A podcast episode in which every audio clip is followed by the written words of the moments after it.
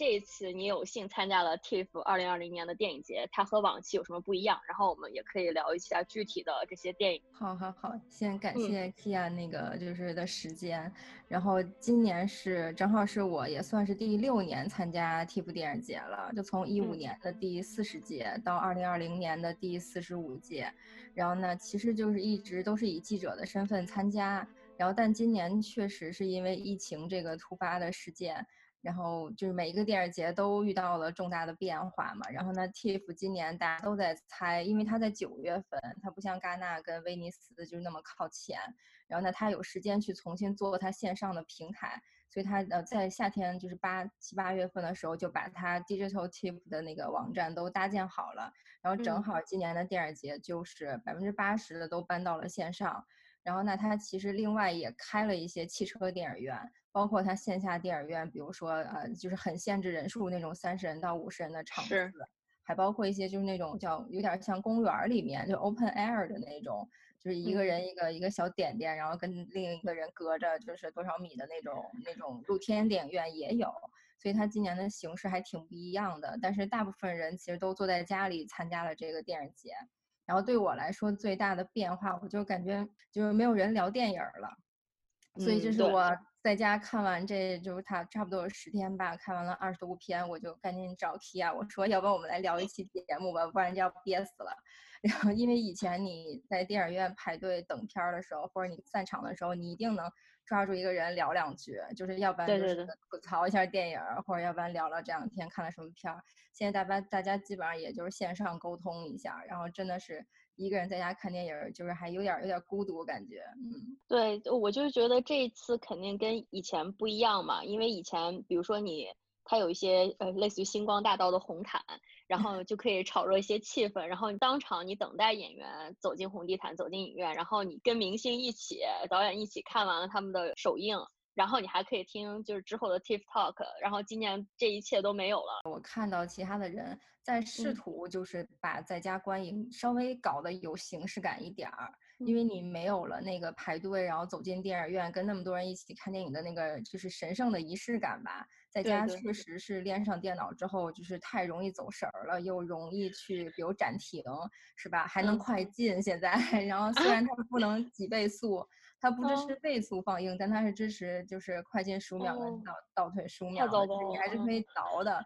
然后你也可以断点断点续播是吧？然后观众买的那个也是大概十二小时之内，你可以无限次看。其实你还可以马上二刷，这也是一个特别不一样的体验。你在电影院看完就没了。现在我哪句台词没听清楚，我还是可以倒回去的。然后但是在家大部分人都还是比如说。窗帘拉上，灯一关，就弄了一个小黑屋给自己。就是你试图让自己，就是这两个接下来两个小时就不要走神了，不要去管其他事情，把手机关掉，就安安静静的来来看这部电影。但其实就是在屏幕上看，多少还是会折损一些电影本身的这种魅力吧，因为它不够大，然后没有那种就混响的音效，它还是会折损一些电影本身的就观影感受。但是大部分人，我觉得在想办法克服这件事儿。然后还有大概有一半的人，我看到他们真的去尝试一些新的体验，比如汽车电影院，在车里面听那个，因为车的音响是可以，可能稍微好一点，你把你放在车里面，然后跟电影同步的去，呃，去观看，然后相比家里的荧幕要稍微大一点。然后还有一些人说是那个举着望远镜看完了一整场电影，然后可能是字幕是不是不够清楚，说也是挺辛苦的。然后也有人就真的是可能不知道是不是在家看了几部就受不了了，还是跑到电影院去尝试了一次，就还挺有意思的。然后我自己来讲是今年，因为它一共 TIFF 就就抛出来五十部电影，五十部，以往都是二百多部。对。然后那今年我其实看片量跟之前差不多，我算了算是二十八部，就以往多也就是三十多部。然后那其实今年就等于看了超过五。百分之五十的片子，那以往二百多部，我看二十多部，也就看了个百分之十。然后再所以今年就是整体的量还是没有太变化。然后但是呃，就是因为整体的片单少了，然后所以大家也就是基本上把自己想看的都看到了，尤其在线上买嘛。对你看的比率也高了，就是可能之前你只能看到百分之十到二十，现在你可以看百分之五十 都看过。嗯，因为你也有提到，就有一些。呃，电影非常的热门，然后现在的等于网上也有很多讨论的声量，然后还有一些电影你可能觉得是一些值得关注的电影，然后还有一些可能呃会有一些让你觉得遗憾的电影，我们可以都分别讨论一下。好的，好的。因为今年虽然电影节好像形式变了，但是话题还是话题度还是足够高的。一个是威尼斯在多伦多前面嘛，然后一个是赵婷的《无依之地》，马上在威尼斯就爆了，几乎是就是在就是多伦多电影节的中中段吧，就是这边观众刚开始看的时候，在那边已经拿了大奖了，然后对，就是无数的国内的媒体也开始关注这个热点。然后包括另一部是贾樟柯制呃监制，然后一部叫同样叫王晶导演，但不是香港那个王晶，然后是一个呃大陆的新导演的作品叫《不止一休》，也是同时参加了威尼斯和多伦多的电影节，然后观众口碑也是特别的好，然后都是媒体的一些关注点。然后，所以就是今天就可能先聊一下这两部热门的华语片，然后后面我们有时间，呃，我想再聊聊，比如说今年的十佳，因为除了华语片，今年 TIFF 还是选到了一些就非常好、非常值得关注的，就来自不同国家的电影的。然后那就回到赵婷这个吧，然后我觉得 Kia 你可以各种问我问题，因为可能我太熟悉了，因为我又看了很多，就看了片子，然后又看了很多他之前采访，然后你应该是刷了他之前的作品，对吧？对，因为他现在就是很幸运的是，他现在目前为止只有三部，包括这个获奖的这一部，所以我就是在录之前就很快的，就是呃完整的看完了他的呃第一部处女作和第二部骑士。去年就是有一部华裔呃女导演的片子叫《别告诉他》，然后当时就是热门嘛，奥斯卡热门，然后我们当时也很期待。然后就在，因为当时是有这种说，呃，亚裔女导演的这种，就是慢慢崭露头角的这个趋势，所以，呃，也听过很多其他的播客就提到过赵婷，但是赵婷到底她是谁，她的背景是什么样子，其实不是因为这这些慢慢浮出水面的这些亚裔导演的这些片子，可能也不会去真正去，呃，去了解她。然后正好今年他就有了，可能会有呃今年的两部片子，一部是《无一之》，一部是《永恒族》。然后所以这呃大家就很关注这个导演的前作和他这一部呃包括现在获奖的这个作品。所以我们不如就是可以先从这个导演开始聊起。是的，因为刚才正好你提到《露露王》。然后他其实《露露王》，你看他电影的主角，包括那个故事啊，还有他自己，他更像是一个美国的，就是 A B C，就是在美国出生的亚裔。然后他遇到的那种移民的故事是完全不一样的。然后赵婷为什么今年这么火？然后所有的标题和标签都是中国中国女导演，中国女导演。虽然人家接受的是好莱坞教育，是吧？拍的美国片，大家还是这么去。给他贴标签，但是也对，因为他确实是出生在中国北京，然后那个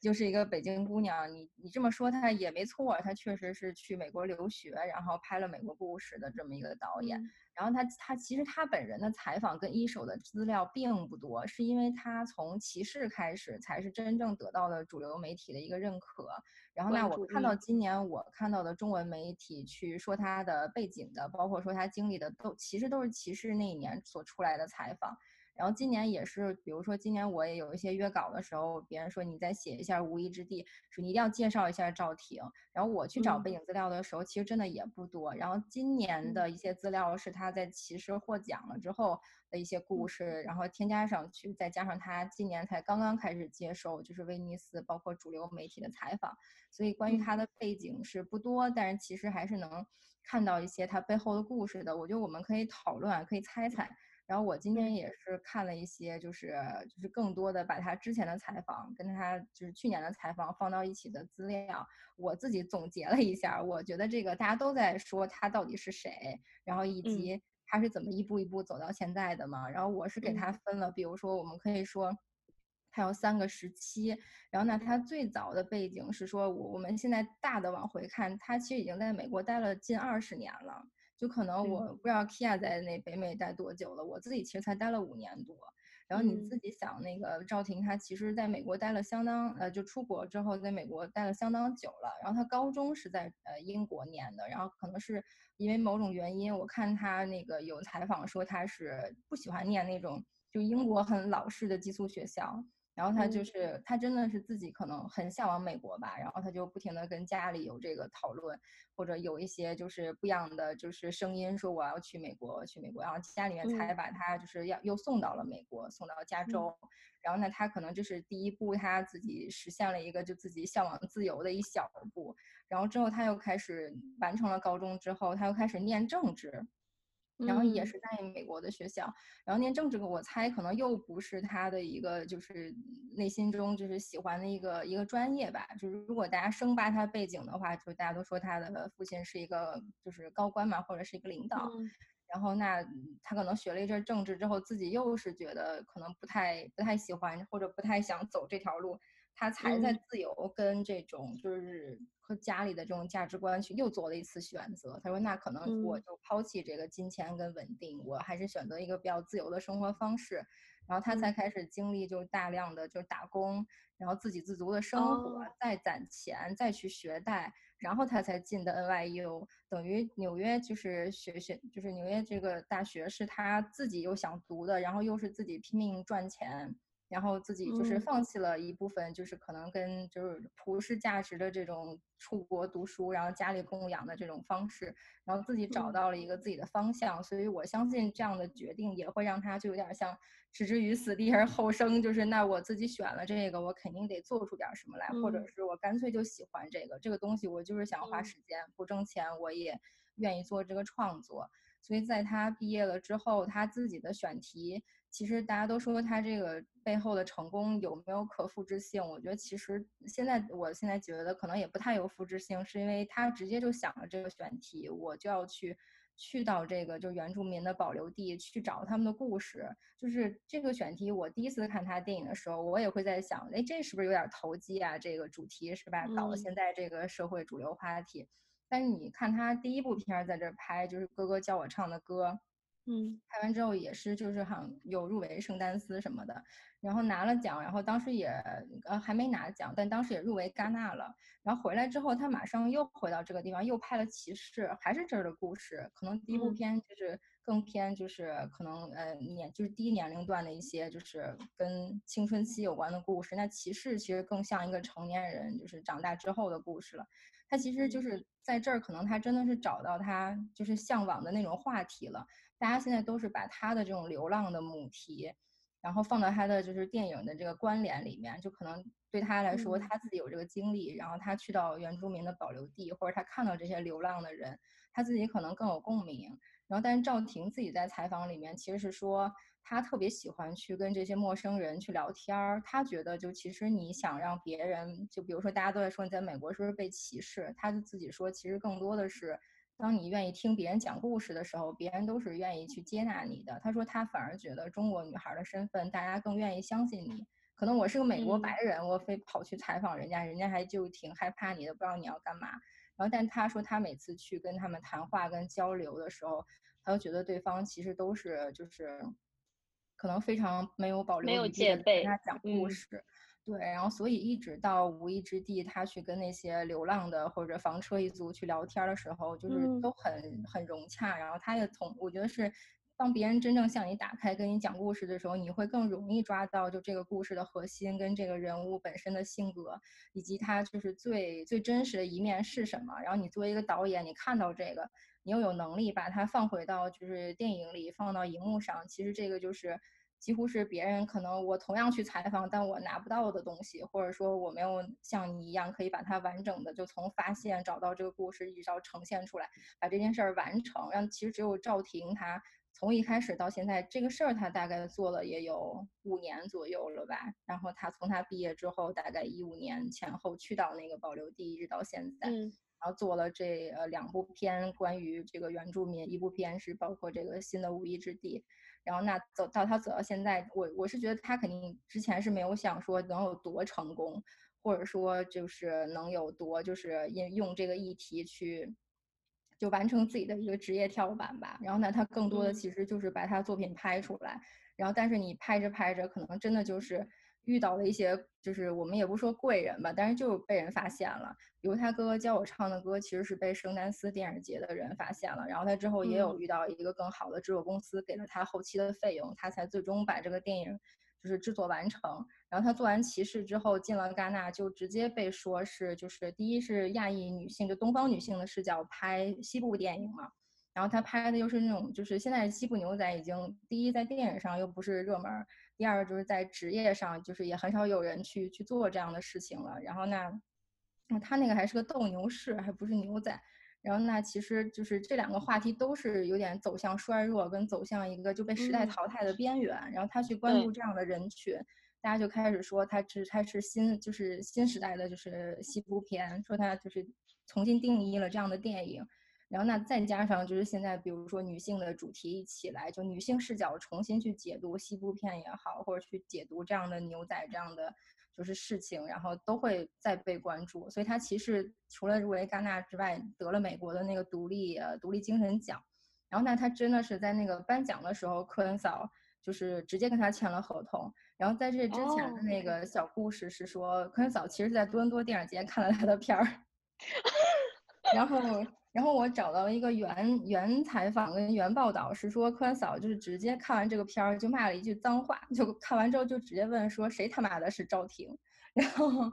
意思 就是太太好了是吗？对，然后我觉得是科恩嫂自己看完之后，可能她就爱上这个形式了，就是你看她其实无意之地虽然你没看过，但你完全可以想象。就几乎完全没有变那个风格，就是很美的那种环境，然后大的广角去呈现那片土地。它无论是自印第安保留地，还是美国的那些，就是可能穿越西部的那些地貌，其实都是一样的，就很美很漂亮。然后它的人物又是那种就很真实的那种人物，然后打开给你看，然后那科恩嫂可能就爱上这种感觉了。然后再加上其实他那个骑士的故事。就挺有力量的，就他那个人，就是真的是在一个就可能每况愈下的一个一个一个时代里面吧，但是他依然就是你能看到他那个个性，然后科恩嫂就爱上了，爱上之后就反正看完电影就开始骂脏话，说到底，而且他说的 Chloe 赵嘛，说到底是谁他妈的是 Chloe 赵，然后他就赶紧去找了他的合伙人，因为他自己也是想做制片，然后他拿着这个无意之地的这个可能小说版权吧，应该是拿了一段时间了。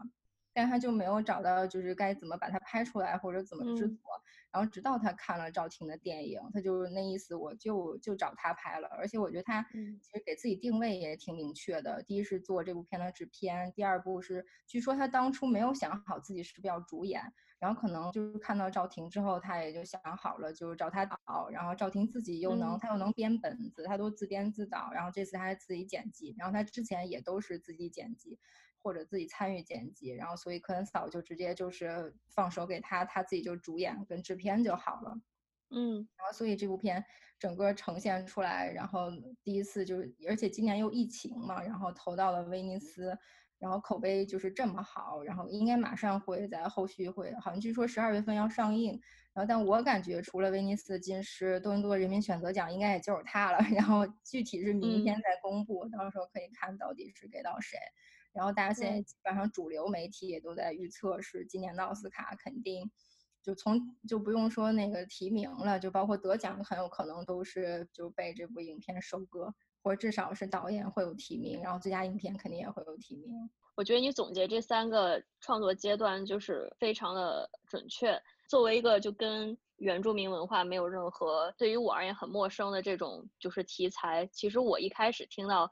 我是会有点抵触心理，就不太会主动去观看。然后当时是也是因为今今天我们讲嘛，然后我就说那我还是就总得去看看前作。结果一看呢，就觉得非常的就是进入到他的故事里，或者进入他的这个呃这个结构里头。赵婷她用了很多对非专业演员去演绎这些人物的时候，你会觉得非常的自然。然后这一点我觉得也某种程度上显出导演他特别的会。跟演员讲怎么让他们演出那种情绪来。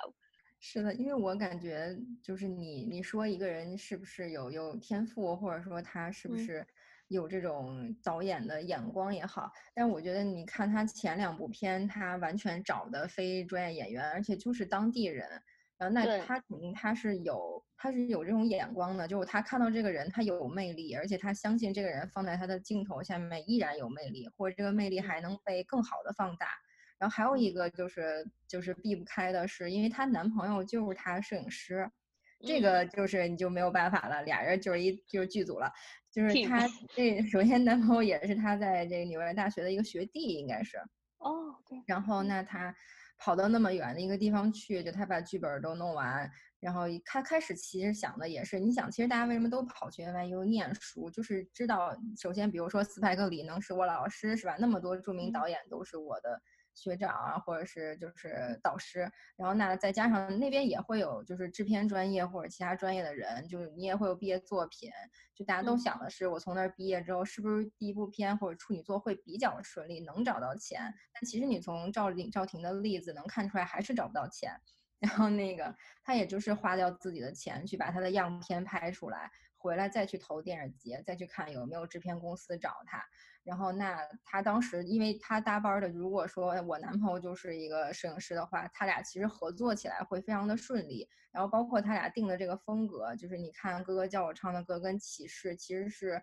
就是他一直在，我觉得他是在升级。就包括他第一部作品这个风格出来之后，第二部片他还坚持着这个路线。然后他从这种一个一个家庭，就是两个人的关系的故事，拓展到一个人的就是故事，当然他也带到了整个这个群体。然后他其实我觉得是这两部片很好的就把他就是作品的一个风格跟定位都已经就相对成熟了，而且也相对于就完成了很多新导演可能要花三部片或者是好多部作品。然后才被关注到之后，才完成了一件事儿，就是你的个人风格到底是什么样的。然后那赵婷她讲故事的风格其实已经就已经就显现了，就在《骑士》里，我觉得其实已经相对成熟了。这也是比如说科恩嫂或者这些电影节去认可他的原因，一下就看到他了。然后那我看他有在其他采访里面提到，包括这次他再拍《无依之地》的时候，你看他这次用了科恩嫂，我都能想象就是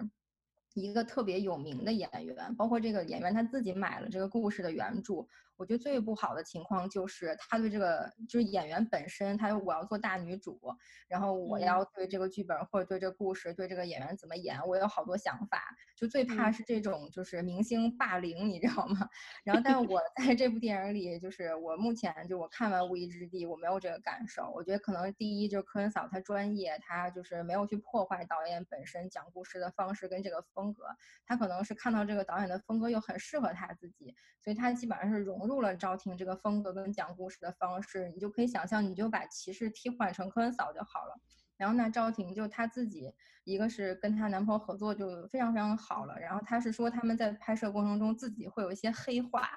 然后所以我感觉就是，首先她自己也承认，就她在纽约的一个就是讲课吧，就是她其实之后她在一次讲课的时候，她提到她就是承袭泰伦斯·马利克。然后泰伦斯·马利克就是是一个就是艺术大师了，已经在西方是。然后奥斯卡也是认可他的，他之前有《生命树》啊，就多部作品都得了就威尼斯啊、奥斯卡各种奖。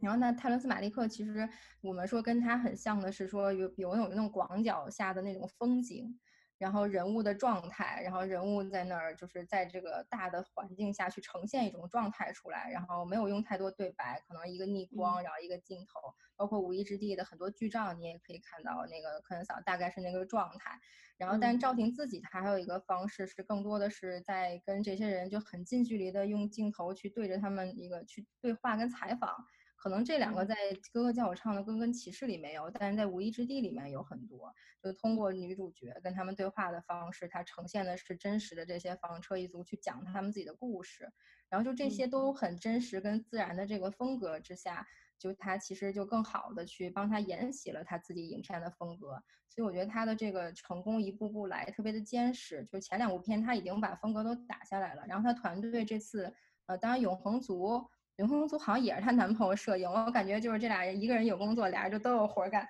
然后挺好的。然后他俩就是在摄影的风格跟追求上是完全一致的。就比如他们都想做马利克式的那种镜头，但我觉得他比马利克好的地方是，其实好多观众不太能接受，就包括有一些片儿我也接受不了，是你你看着可能会觉得太虚了，然后讨论东西特别大，都宇宙啊、生命啊，是吧？这种就是非线性的，不是很故事，故事性不是那么强，是吧？对，但是赵婷是把这种拍摄方式放到了特别实的人物身上，骑士一个人的故事啊，然后哥哥教我唱的歌就是弟弟呃哥哥跟妹妹，无意之地又有这么就是真实的人物在这支撑，所以你你就是它还是一个有故事片，然后有故事的一个电影。科恩嫂一个大女主，然后赵婷又是个女导演。你能在这部电影里感受到任何，就是他们所谓的就是女性导演的特点，或者是就是镜头语言吗？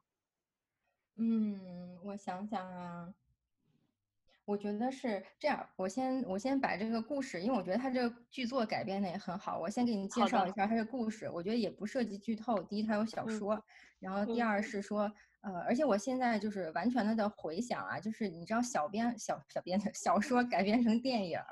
其实没有那么容易。很多好的小说改成一特烂的电影，或者是小说改编成电影之后，你就取舍呀，或者剧作上其实挺难的。但我现在在想赵婷的这部作品，其实你就是你也说不出来什么，他剧作有硬伤，或者什么导演自己改编的不够好，我其实几乎想不出来问题。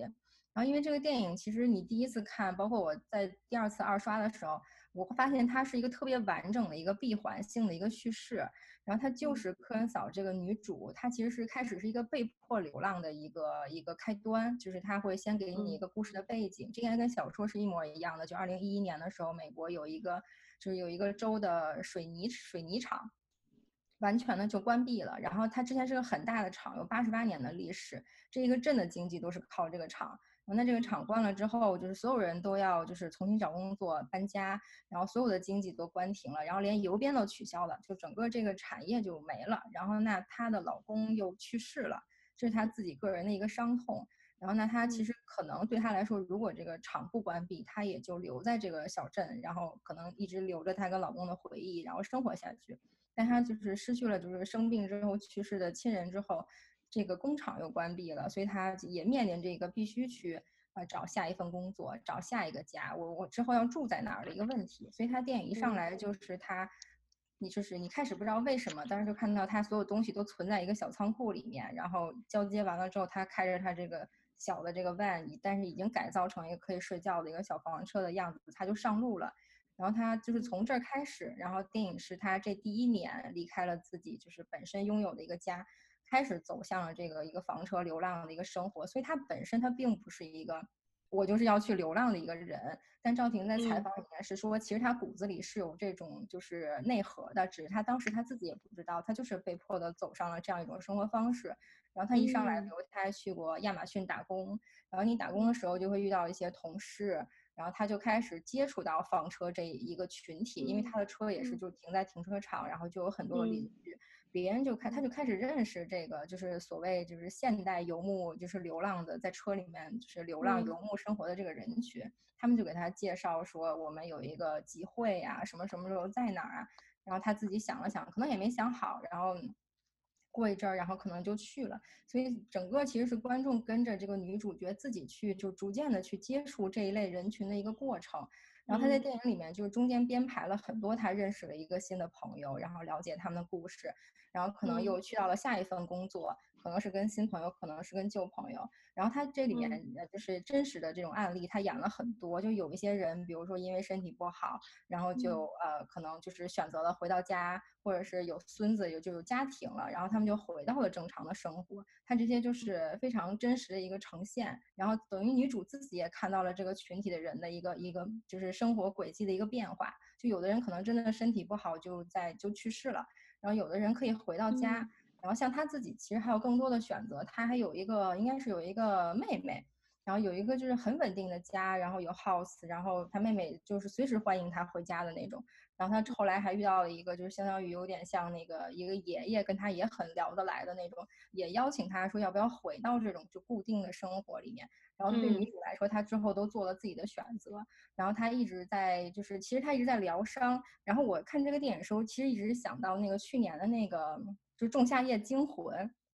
虽然有点笑，啊讲了那种在在社会群体里面被抛弃的一群人。就女主虽然不算被抛弃吧，但她某种程度上，这个工厂倒闭之后也没有去就是管到她所有的养老跟善后的问题，然后她就也不能提前退休，她只能去工作。但是好在就是她其实在为这个群体去证明，她说这个这个这个群体不是要饭的，就不是街边儿的那种。就首先我有一辆车，然后她特别积极的想工作，只是当时的那个美国的经济环境你很难找到，就连兼职都不稳定。然后他其实本身是一个，他说我特别特别爱工作，完全是能工作就特有劲儿的那么一批人。但是就是他们要不断的去适应这个社会，然后在这个社会里面去找到一个求生的方式。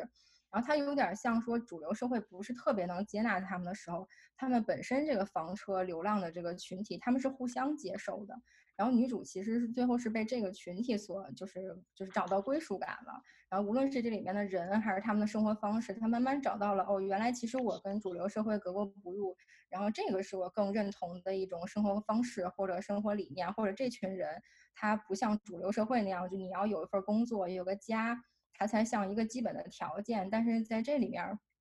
就大家也不会问你的出身，你之前是干嘛的，然后反而就更相互的给予，然后相互帮助，然后相互疗伤，然后一直到他有一天最后是他又去回再次回到了他之前离开的家，然后更多的就是有点像放下过去，然后开始了一个全新的旅程。他最终可能决定就继续呃就是过这样房车的一个所谓流浪，就我们看起来就特别不稳定，就其实我们是没有勇气面对这样的生活，但女主她其实是。不断的在这期间，她找到了她坚持这个生活的一个理由。然后呢，他你看完这个电影，你会完全的理解他为什么会就是期待，就这是他的这下半生，他要这么去度过。包括那个科恩嫂，她自己可能喜欢这本书，包括拍了这个电影。他在采访里面也说，就他自己的价值观也是，就特想在房车里边就是过就 是下半辈子。他的意思就是觉得他们在探讨你，比如说你生活在城市的这种钢筋混凝土的这个这个小房间里，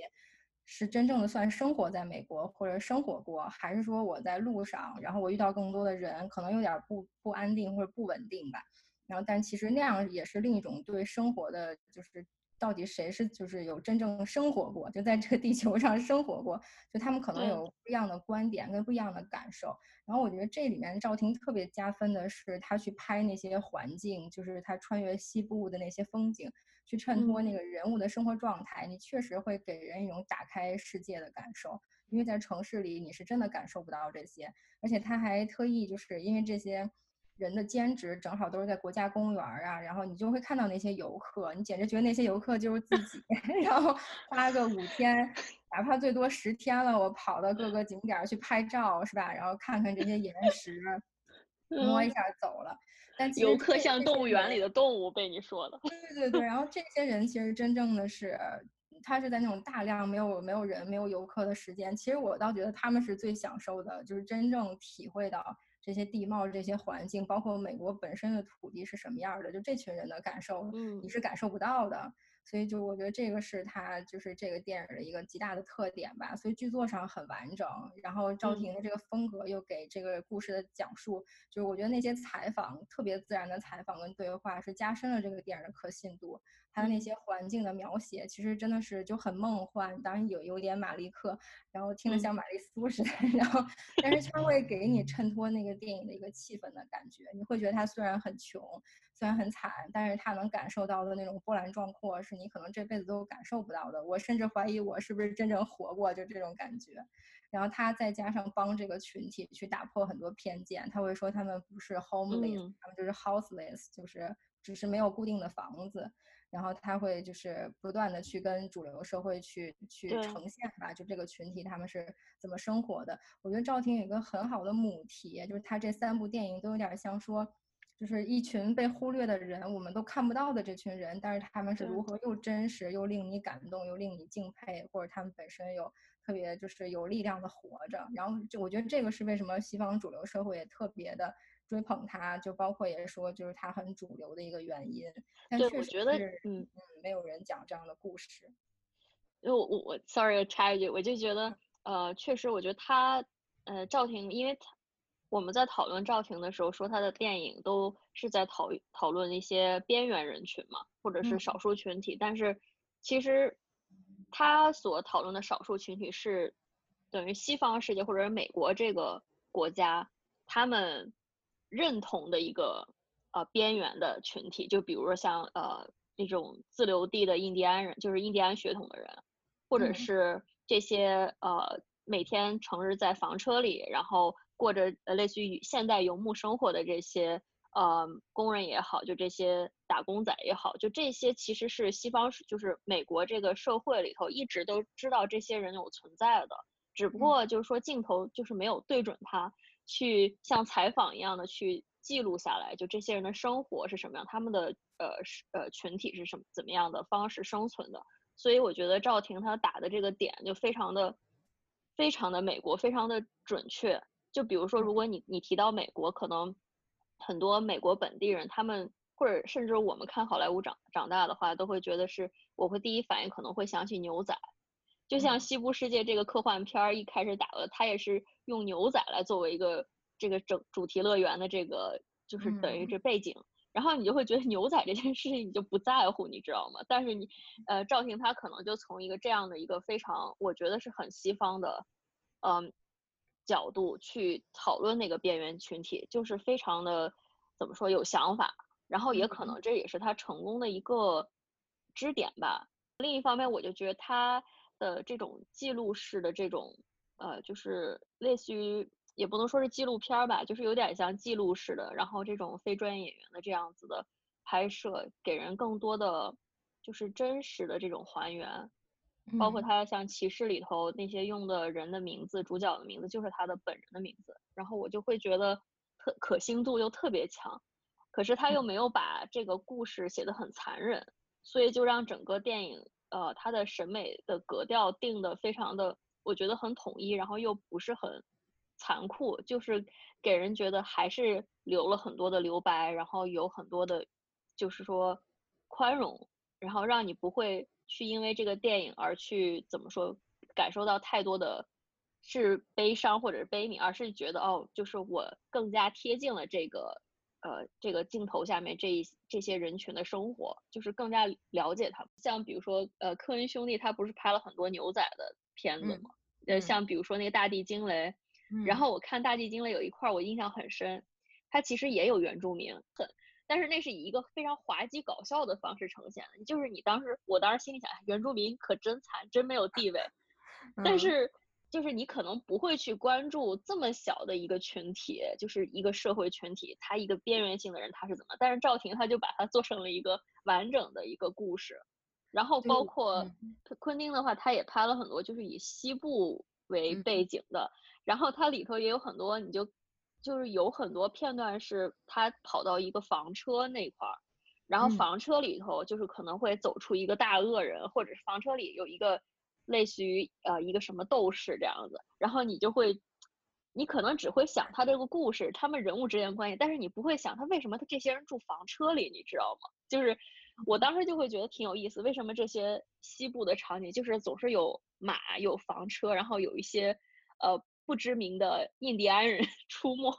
然后在赵婷的这个电影里，我找到了答案。我就想回答你那个关于女导演跟女演员的那个视角或者拍摄的风格是不是不一样？我就觉得从镜头来讲，可能没有太多的不一样，而是说讲故事的角度。就我觉得女性她更擅长沟通，比如她的人物更细腻。我觉得这都是女导演现在出来重新拍西部片，然后或者重新拍同一个男性就男性导演拍过的故事的价值。然后包括今年年初还个第一头牛，也是讲那种拓荒的故事，也是女性视角讲两个男主人公的故事，完全不一样。就是我会觉得女性导演她更有点像说，她能给你一个，我好像知道有这么一个房车一族，但我并不真正了解。但女性反而能去给你深挖，然后让你看到后面的这个真实的状况是什么样的。嗯，我觉得女性可能更擅长去。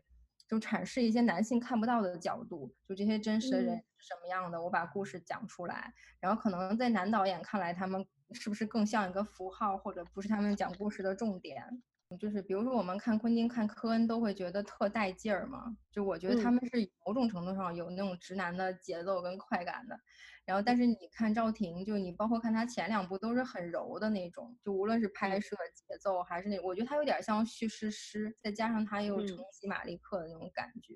就是我觉得她更诗意一点儿。就无论她拍人还是拍风景。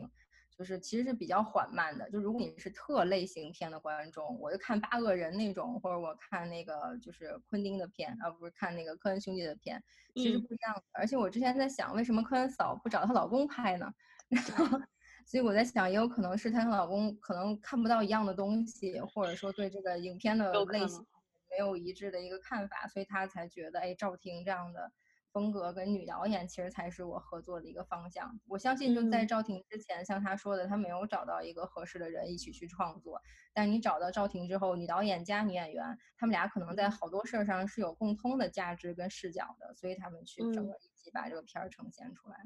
其实我还是很想讨论，就是他这个房车，因为刚才我们说到赵婷，她用到很多的交通工具，比如说有有马，有车。然后这个又是一个房车，那你觉得这个房车在整个这个电影里，就是它是怎么被运用起来的？他们它是只是一个符号吗？还是它呃可以给这个电影增加更多的，比如说他们边缘群体的，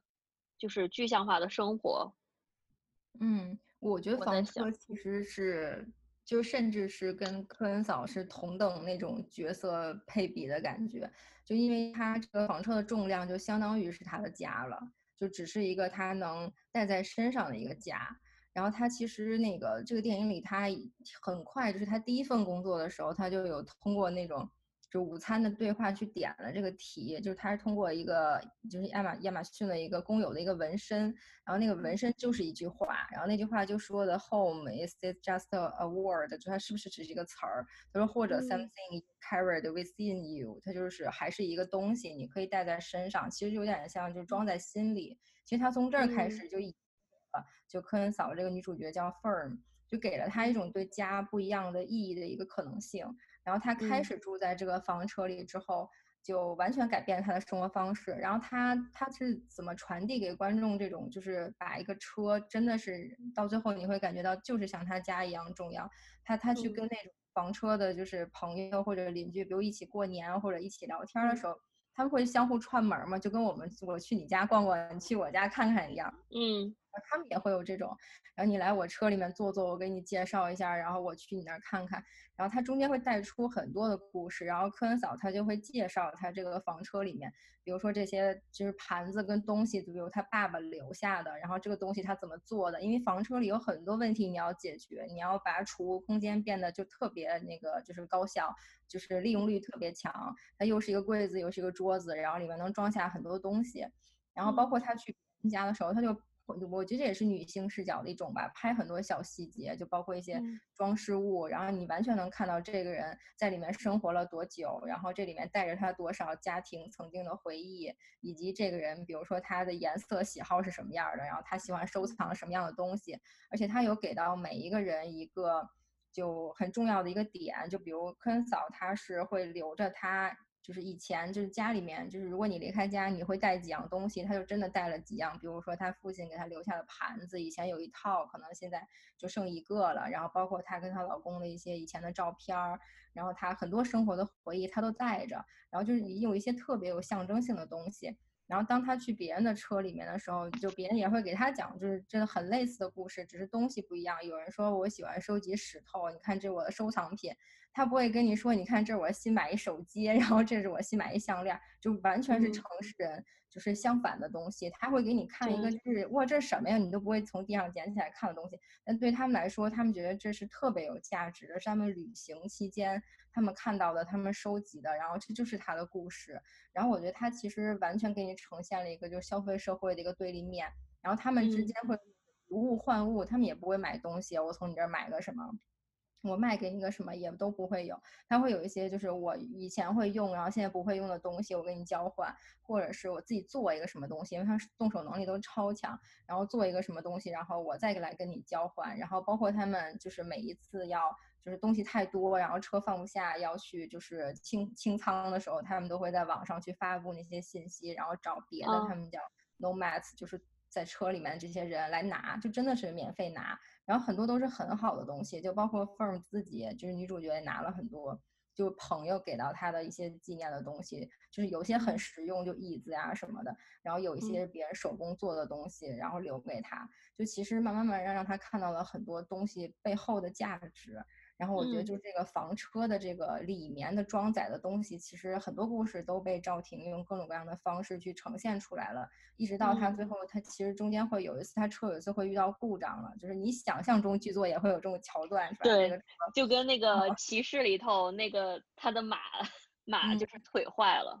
对对对对对，嗯，然后。他其实人物会再一次讲出，就是别人跟他说修这个车比那个重新买一个还贵，然后他就会真的说出那种我我就是不会重新买一个，我就是要修这个车，因为他说这就是我的家。他其实，在剧作里面其实一点一点在加这种东西，而且加的挺好的，而且他看到了不同的人跟不同的车之后，你会觉得就是这个东西他们真的是有感情，然后他们而且。他们其实有一个特别有趣的桥段。就是他们那个就是 Nomads 的集会，然后他们会去逛那个车展，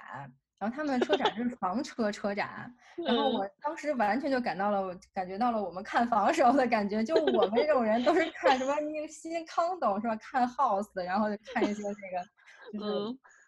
就是你可以去 open 的那种 house，你去看一看，看新家嘛。他们那个逛的都是那个新房车那个展览会，然后就是在里边逛的时候，他们真的是因为你总是有那种更高档的嘛，全新的，他们几乎就是不会买那种房车，但是他们去看的时候，就有一种我们看到一个就是要买的新家的感觉，就你会觉得特别有意思。就他有钱了，他可能还会再买一房车，然后再买一个更新更高级的，然后对他们来说那就是总统套间了，然后就觉得这个剧本写的真真好。哦，我这么一听，我觉得非常的能把这么，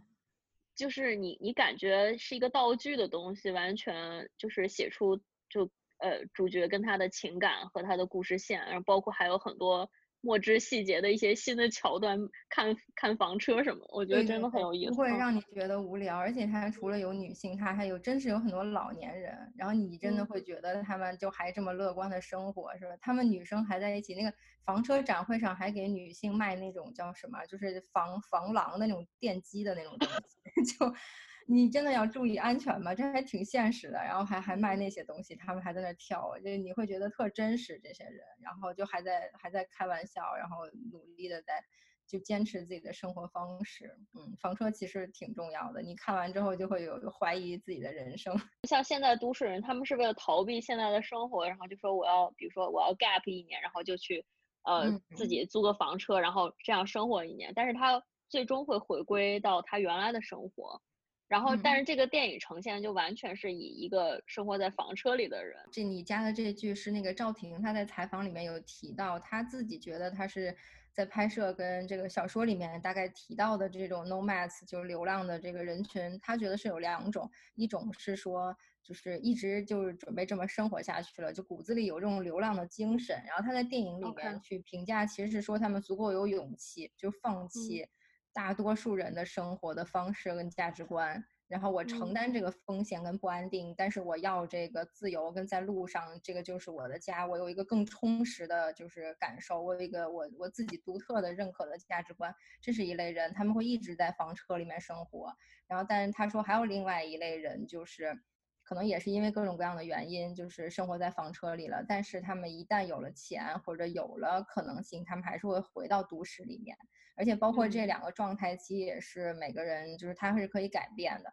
有可能一开始特别笃定的，我要一直在路上生活，他也有可能在中间他做了一个决定，或者遇到什么，他回到城市里面了。但是就是大概是有这两个生活的一个方向吧。就有些人最终会回归城市，然后放弃了就是这个生活方式。那有些人就一直这么生活下去了。然后他评价是说，他觉得女主这个份儿科恩嫂饰演的这个角色，她是骨子里其实是有这个精神的，包括她家里人都觉得她。呃，包括就是跟她老公决定在一起，然后搬到这个小镇，然后在这生活。她本身是一个就是非常勇敢的，能离开家，然后开启自己生活的一个一个角色。然后她说，她内心其实就有流浪的这种精神在，只是他一直没有，他自己也没有发现，而是他在路上的这两年，他突然就找到了，说哦，其实那个这个就是我的生活方式。他也找到了自己流浪的这个内核，然后呢，他就找到了合适的方式，他就这样生活下去了。嗯。啊，很棒！我觉得是科恩 小扮演的角色，就是开着房车的骑士。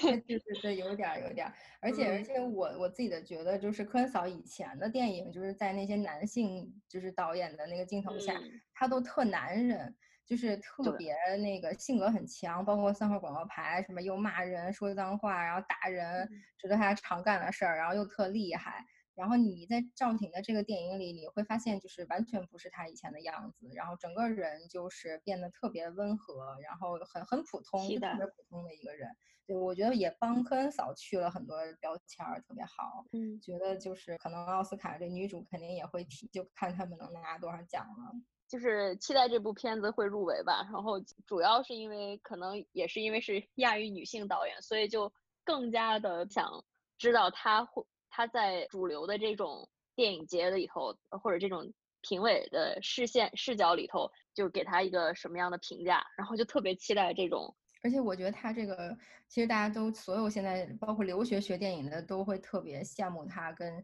去想呀，我怎么能复制这个成功？但我觉得他还是会带来一定的好处，是因为以前所有的资本，包括西方的人看到亚裔或者是纯从中国来的留学生，包括我都不是像露露王那样的二代，我们又不是在美国土生土长的人，他能不能更信任你？我觉得赵婷还是打开了这个门。对对对。通过什么方式？我觉得会有更多的。制作方或者是资金，他会他会想一下，哎，这是不是下一个华裔的黑马，对吧？然后华裔现在这么厉害，然后那我觉得可能会有更多的资金去，就是某种程度上相信或者试水一下更多的留学生的导演也好，或者是呃更多本土的那个华裔女导演。我觉得整体还是就是给了就是中国导演或者中国留学生更多的学电影的人的一些希望吧，嗯，还是会有好的影响。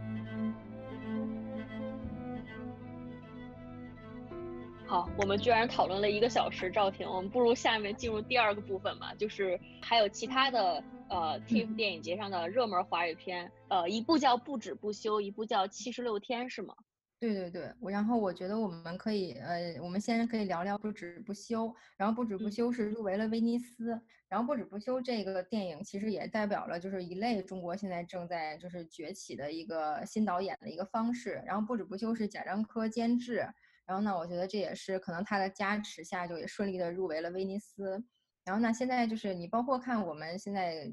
提不止不休，现在第一波就是媒体的，就是呃观感跟反应都是在拿他拿他跟药神比嘛。然后那那药神的背后其实是文牧野导演，然后也是新导演在那一年，然后是徐峥的公司跟团队推出来的。所以现在基本上就是之前的不管是商业片成功的大导演，还是艺术片的这个导演的团队，嗯，大家都在扶植跟就是支持这些新导演。有点像说我自己有一个制作公司，除了我自己的新片之外，大家都在就是慢慢慢慢的去把目光转移到新导演的身上。然后我觉得这个是个好事儿，而且这些导演都是从北电毕业的，就可能之后还会有中戏毕业的，但都是科班出身的导演。然后他本身在就是技术上跟这种就是电影的学习这些能力上都是没有问题的。然后呢，他们只是缺一个就被发掘的一个公司，然后缺一些资金，然后缺自己的作品。然后那这部就是典型的这种贾樟柯就他自己的暖流的公司发行跟制作的一部片。然后那但这部片比较不一样的是说，呃，就王晶这个导演，然后其实他我相信他一出来，大家就会各种标题说这个王晶不是那个王晶。然后这个导演他其实已经做了贾樟柯的副导演，就相当于执行导演，大概有十年了。嗯，所以我觉得这个也是他背后就可能比。一般的，就比如说，比如说像宁浩当年也是，比如刘德华的团队给了他钱拍了《疯狂的石头》，但他会比其他的就是跟其他人不一样的故事是说，他已经跟这个团队，包括跟贾樟柯他们非常非常熟了，就一直在做副导演，然后对贾樟柯这个体系、电影的美学。他都包括包括摄影师，这次是于立伟，剪辑是马修，就都是贾樟柯之前各种前作里面的御用，所以他一个是他跟这些人又多次合作过，然后这次是他自己有一个本子，然后这个导演我之前是就是在远程连线的采访了一下，他就光写这个剧本就写了两年。我觉得可能各种各样的原因吧，也不是说他写的慢，可能第一要打磨，第二是说也不一定资金那么快到位，所以他真的是写了两年之后，第三年在拍摄，今年才做出来，确实花了很长很长的时间。我觉得这个是为什么它比一般的商业片要扎实，是因为它有了艺术片的这个团队。然后它其实是能，就是我们一直吐槽中国商业片，就一说这好像是个商业片，是个坏标签似的，是因为我们觉得太廉价了，然后镜头都很简单，然后就是特别煽情式的，然后没有就很无脑跟好莱坞大片根本没法比，就不要说比艺术片了。但我觉得不止不休的不一样是你你能看到，就是贾樟柯之前电影里的一些拍摄的方式，包括他提到的小五，他其实这个不止不休的角色，他跟摄影师于磊维去探讨了很多，就是他们又想保留一些小五的那种拍摄的呈现方式，但是又想做的不一样，因为毕竟还是不是所有人都能接受贾导嘛。那商业片的这种观众的口味。你怎么去平衡？你怎么能让那个故事的，就是镜头稍微又有艺术性、有作者性，但是又不失商业片那种节奏，别把观众看睡着了之类的？我觉得他们放了好多这种心思在里面，所以不止不休，你看起来还是有愉悦度的，你不会觉得哎呀我在看一个垃圾片，简直浪费我时间。他的那个同样是商业片的脚本，但是它是有很多。就是艺术性在里面，所以这个我觉得是特别好的地方。然后他在威尼斯的口碑特别好，然后大家拿它跟药神比是特别尴尬的是，比如药神它涉及了那个曼丽曼丽白血病嘛，然后不是不休它这里面其实涉及了一个就是乙肝乙肝的携带者，就是曾经在一零年以前，就是如果我体检发现了我是乙肝病毒的携带者，我是不能读研究生，然后也不能工作的。就是可能企业会以各种各样的方式，然后辞退或者不接受我。然后他最后也讲了一些跟这个有关的一些，就是病友之间的就是共同的帮助，跟最后国家也把法律法规给调整了的一个故事。然后我们就是很多媒体就会觉得他这一块的主题就有一点偏药神的那种热点嘛，就社会热点，可能就就想爆啊，就成为爆款这种。然后，但其实，所以接下来这个导演一直在解释，就是他这部片其实讲的是一个记者的故事，包括请了那个白客，啊，来那个演那个男主角。然后白客就之前王大锤的角色特别深入人心嘛，对，他本身是个喜剧演员，但其实他也是个就是那种北漂啊，或者是有点像奋斗的那种小青年。其实我觉得他选的真的挺有眼光的。然后包括他还请了那个张颂文老师，就娄烨电影里面的一个，也是老戏骨了。他本身之前又在电影学院教表演，所以我觉得从演员跟选角上，这个电影水平也是就是，就是反正是普通商业片要往上的水平。然后再加上他这个剧作，我看他有四个编剧。然后我也问他，你们这怎么合作的？因为国内看到最好的案例就是那个《七月与安生》啊，《七月与安生》好像是七个编剧啊。然后那个导演也是特别擅长跟编剧团队合作，包括《少年的你》，我猜也是，就是反正不少，就是都是仨往上这种。就我觉得这种是有好处，但是你也有风险嘛。然后我也问他，你怎么跟这么多编剧一起合作的？他是说有一个，其中有一个是文学功底很强。所以你在这个电影里会看到大量的就是这种名著啊、名言呀，包括导演自己他年轻的时候他喜欢的歌啊，就是文学性特别强。然后包括记者呀什么的，然后就本身因为他这个题材也需要一些底蕴，所以他说有一个编剧是就负责所有就是初期剧本的这个文学的基础，然后他又有一个那个另一个编剧是非常擅长那个剧构还有人物的那种钩织。就其实如果做编剧的话，这块也特别重要。然后那就是你有这些文学艺术表达之外，你一定要有一个就是商业内核的故事嘛，就不能把人看睡觉，你得有那种起承转合，然后开始悬疑在哪儿，然后人物怎么建立。然后我现在整体就很多人其实都在问这电影有没有什么剧作硬伤，我还真没太想到，是因为我觉得它在剧作上其实还是环环相扣的，因为它讲的事儿还特别多，就除了这个记者在北京奋斗，他最后要去报道这个乙肝的事件。然后中间还有一些就是这个记者本身的在北漂的一个状态，其实他都讲了，他又讲了媒体这个行业，又讲了北漂一族，然后最后只是他的工作涉及了乙肝病友的这么一个维权或者一个想去对社会的一个呼声的一件事儿，他这么多件事儿他都放在里面讲了，包括他的一些支线的人物，就是这个男主的朋友啊、女朋友啊。就某种程度上都是在丰富这个故事，所以从就整个剧作上也没什么挑的，因为也有一个专业的就是剧作的编剧在帮他。然后他说剩下的两个编剧就以前就是记者，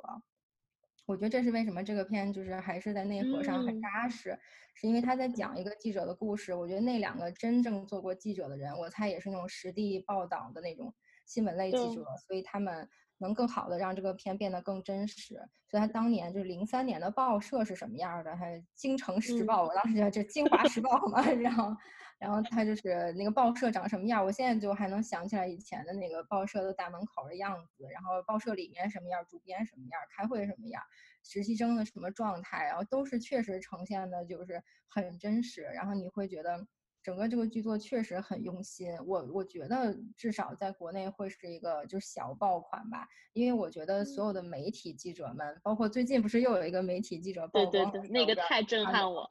嗯，然后我我觉得这些记者看到这样的电影都会帮他有更多的讨论或者延展的，因为这个话题太需要讨论了，就无论是现在还在发生的事儿，还是他在里面去讨论的事儿，我觉得这个。嗯，他写的是说零三年的那种纸媒的职业道德。我觉得他其实因为他电影就局限在那一年，他没有往后讲。我觉得我们二零二零年去看零三年的时候，其实有一种特别好的化学效应，就是当纸媒已经就是都转成自媒体之后，那一套记者的价值观其实早就没了。你现在看其实会更唏嘘，然后大家都是这种一线采访的记者越来越少，然后二手编辑资料的人越来越多，然后他二手编辑他不停的给你标签化，就包括赵婷的那个案例也是这样，你不断的上标签，然后不断的标题党，然后你的朋友圈充斥的到底都是什么，然后真实的那个报道可能就没有人看，然后或者忽略了，然后我觉得这个电影它有几个那种化学效应。第一个就是这个新闻记者类的这个这个母题吧，然后第二个就是它当时是非典之后的北京，非典之后的一个社会状态，然后我们现在正好疫情之后，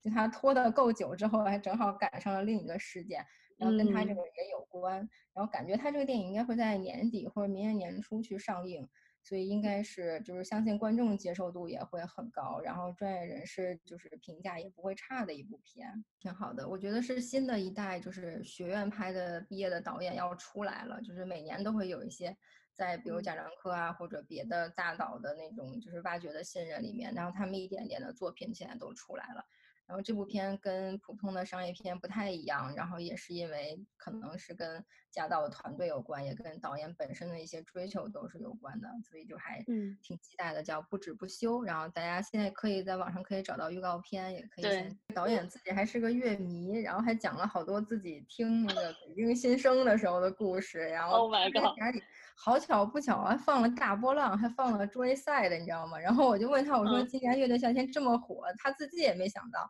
那就真的是他上大学的时候听的。预言性的预预言性导演，正好就都碰上了，对，特别有意思。我当时就看到的时候都惊呆了，我说嗯，就是月下那个 月大波浪都出来了。还有一部是武汉的纪录片《七十六天》。其实我想就是小聊一下这个片，但是又不能聊太多。反正一个是因为它是纪录片，然后第二个是因为现在它在控制那个就是中文媒体上的一些报道，然后它现在是只接受西方媒体的采访，然后也只在多伦多电影节上映，呃，就是电影节展映了，之后会在美国先发行、先上映。然后呢，它这个片我其实是想对比着聊一下之前我们出来的两部武汉相关的纪录片，一个是呃《武汉好久不见》。还是好久不见武汉来着，反正是竹内亮导演的这个是讲的疫情解封之后的武汉，因为大家之前都不敢进去嘛，也进进不去，然后他是解封之后马上去拍了这个纪录片。然后另外一个是澎湃新闻制作的，然后范简导演执导的一个被遗忘的春天，然后讲的是春节之后，直到武汉也是樱花开了这段时间，就大家看不到的武汉的春天的一个故事。然后我自己是觉得之前的这两部。包括武汉好久不见，其实特别正能量，特别的就是在讲这个城市的人怎么积极的去去奋斗，讲了很多边缘的，就是志愿者，然后包括一些呃，他没有讲太多真正得病的人，而是讲一些就是这包括餐厅的老板呀，然后一些不得不滞留在武汉的人他们的状况。然后竹内亮的导演的片就更积极向上一点。然后我觉得范简导演的那个被遗忘的春天是讲了真正一些。被疫情影响的就是病患，然后包括一些从医院回来回到社区里面，就可能要慢慢被这个社区接受的一些病患的故事。但是他这两个片都离医院特别远，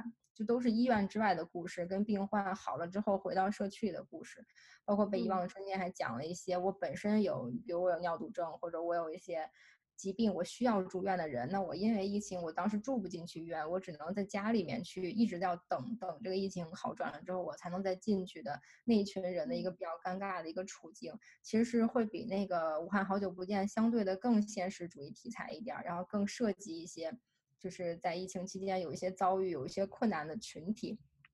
但直到七十六天是才是我看到的第一个。去讲医院里面到底发生了什么的纪录片，这也是为什么他现在可能有点敏感，然后不太想放出来的原因。然后那他其实是跟拍了这个七十六天封锁的过程中，而且是非常早，就在从一月份。然后刚刚春节的时候，医院开始接收病人的时候，他们就在里面拍了。就我其实都不能想象，就是摄影师的 人身安全是怎么保障的。就是当然他那个医院也没有医护人员，就是真的感染，然后摄影师也就很健康，但他就是一直在里面拍。然后那个医院就是最大限额只能接收五十个病人，所以他就当然这五十个病人有来来走走，然后但他一直就一直到解封的那一天，包括比如一个一个病人出院，他其实一直就在医院里面，大概是拍了。五个人左右吧，五个病友，有一些就是很正常，但是那个就是他他病情不严重，但是他是携带者嘛，他又是患病，他不好了，他是不能出去的。有些人是在那里面就被关着，相当于，然后就而且年纪都很大，有很多爷爷奶奶，然后他们就很不适应，然后护士跟医生还要不停的做那个心理工作，但还有一些是真正的会恶化，然后就是。最后会离开的那种故事，所以就是好多人也是看的特别感动。我天，我好想看啊！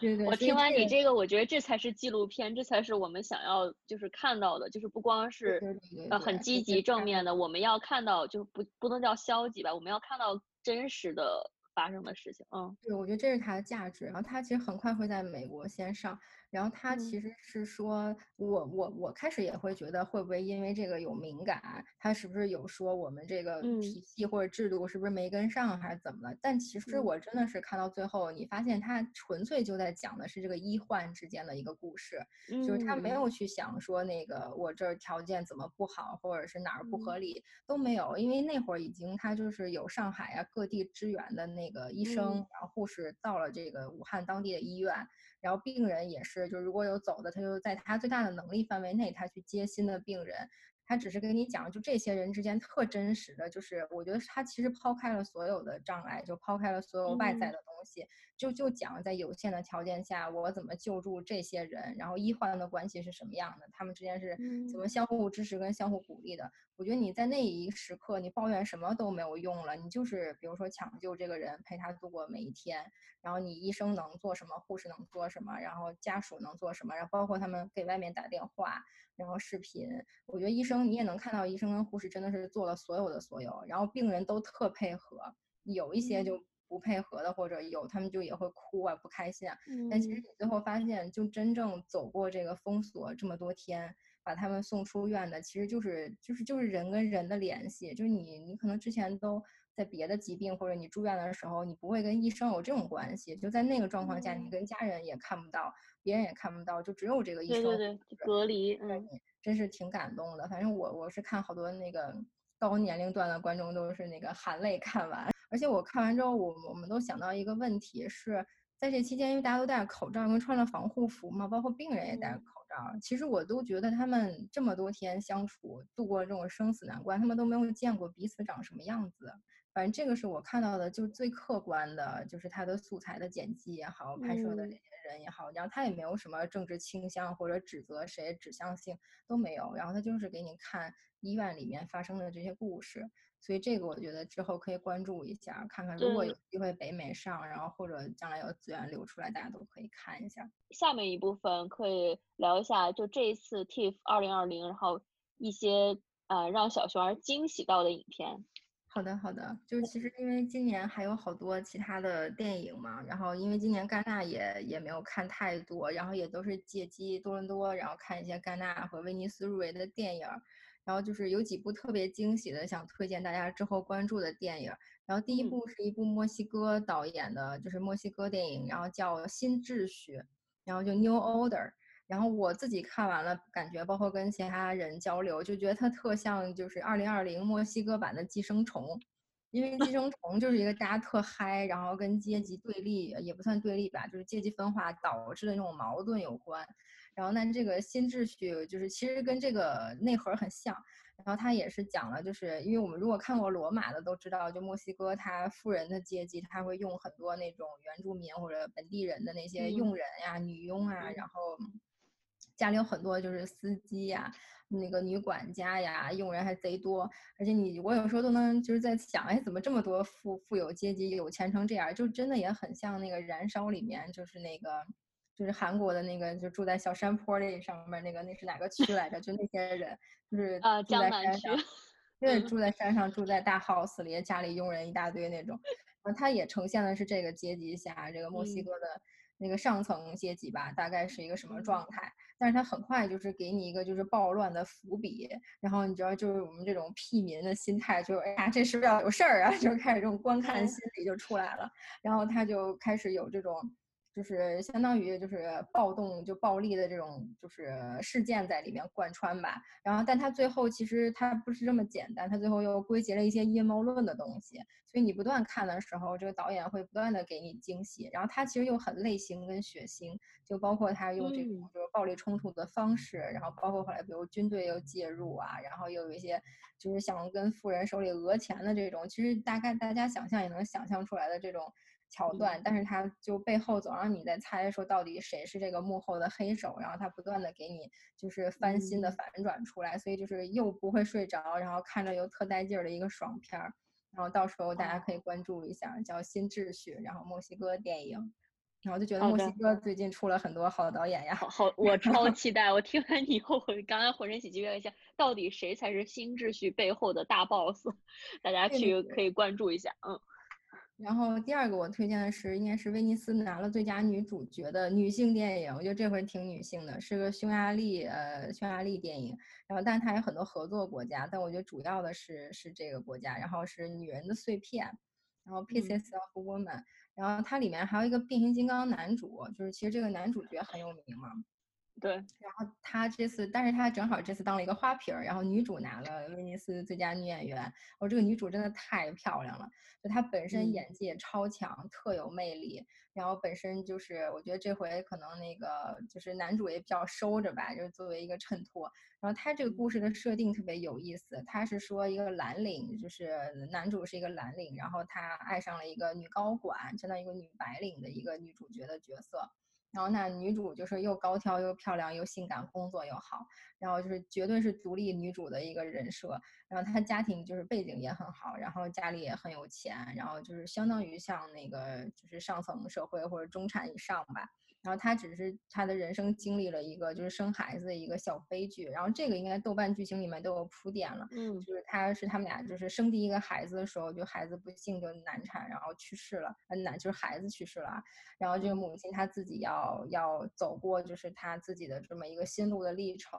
但这个电影最后也是有反转的，而且最后就是非常非常独立女性的反转，然后她期间的矛盾其实点也很多，就包括。跟她老公怎么去相处，这个两个人的这个得失的这个问题，因为嗯两个人肯定都有责任嘛，你不能说是谁责任比较大或者谁比较小，但是大家都不能去改变这个过去了。然后包括女主跟她的原生家庭，就跟她的妈妈也有一些冲突跟矛盾，然后所有的矛盾都集中在这个已经失去的这个小生命的身上。但是她最后其实是依靠就是女主强大的这种不管是女性还是母性的这个力量吧，她最后去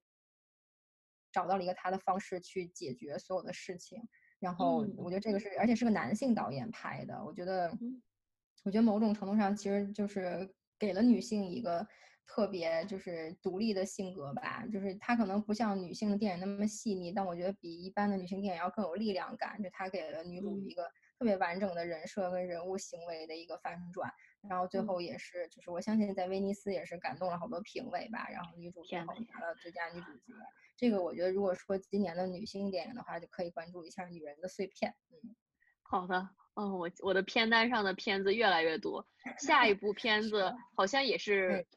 呃，跟女性相关是吗？看，片名是这样的。下一个是一个韩国电影，然后叫《老妇人》，然后我不知道我之前有没有跟你提提过，就是其实韩国最近有好多女导演的电影挺好的，然后它让我想起了另一部已经有资源的片，叫《小宫女》。然后反正到时候你发微信文章，我们我到时候把片名都给你。然后这个小宫女也是一个女导演的作品，然后嗯特别不一样，讲的是抽烟的女孩儿的故事。因为在中国不是好多抽烟女演员也被抨击嘛，然后那个韩国嗯也有这个问题。然后那个女导演她当时就反着来，她说你们要是就社会对抽烟女的有有偏见，我就拍一抽烟女性三部曲。所以她第一部拍的小宫女也特别好。然后呢，回到这个新片，就韩国这个老妇人。老妇人这个题材呢，女女性导演选的，然后呢，就是内核很像嘉年华，像文彦导演的那个，就是他是讲的，但是他讲的是未成年小学生被就是性侵之后发生了什么。然后呢，这个韩国女导演她选这个题材更有意思，她选的是老年人老年被性侵了之后。发生了什么样的就是社会的冲突？然后豆瓣那个也有剧情介绍嘛？他说其实是他是被一个医院的年轻医生，大概二十七、二十二十几岁的年轻医生强奸了。然后你他就是会被各种质疑嘛？就正常人是不相信，然后也会觉得他胡说八道。然后当然他因为他年纪大，就还被怀疑是不是有老年痴呆。然后就遇到方方面面的阻碍吧，而且大家是不是有点觉得老年人被强奸就不算个事儿了？就可能就是这就是到底还算不算强奸，还是老年人就是就是你可能已经失去了女性的那些生理上的特征了。然后你这样，嗯嗯，对他一直在想说，如果如果我是一个就是年轻人，或者我是一个小孩儿，这个事儿是不是会被更被关注？有意思。我觉得这个选题特别的有意思。就第一是也不太有人拍，第二是说。他给了你一个对比，就是老年人被强奸的案例的故事跟未成年人，因为韩国有熔炉嘛，特别巨大的新闻事件。然后呢，其实你对比这种可能年龄大，就因为年龄的差异，社会对待这个事件的方式跟看法也是不一样的，你反而会觉得更有现实主义的这个意义。嗯，感觉也是向体制提出了一个问题。对对对，然后这个老妇人也很好，而且她不狗血，因为其实熔炉它相对于就是再把这个题材给它做的就是戏剧性跟社会化一点嘛。然后这个老妇人走的其实是艺术片的路线，你能看到那个女导演最后她去怎么让这个人自己去跟这个社会跟这个事件做到一个就是平衡，而不是那种商业片的方式怎么反转什么？状告拿了多少钱，也不是这样的一个传统结局，所以特别的好，然后想推荐。期待了，期待了。嗯，然后下一个想推荐的是印度电影，然后，然后这部电影关注它是因为它是阿方索卡隆来制片的一个一个电影，也同时也是阿方索卡隆很很他相当于他看上了这个印度年轻导演吧，他很认可他，所以做了他这部电影的制片，然后某种程度上可能也在剧作跟创作上对他有所帮助，所以他这个学徒。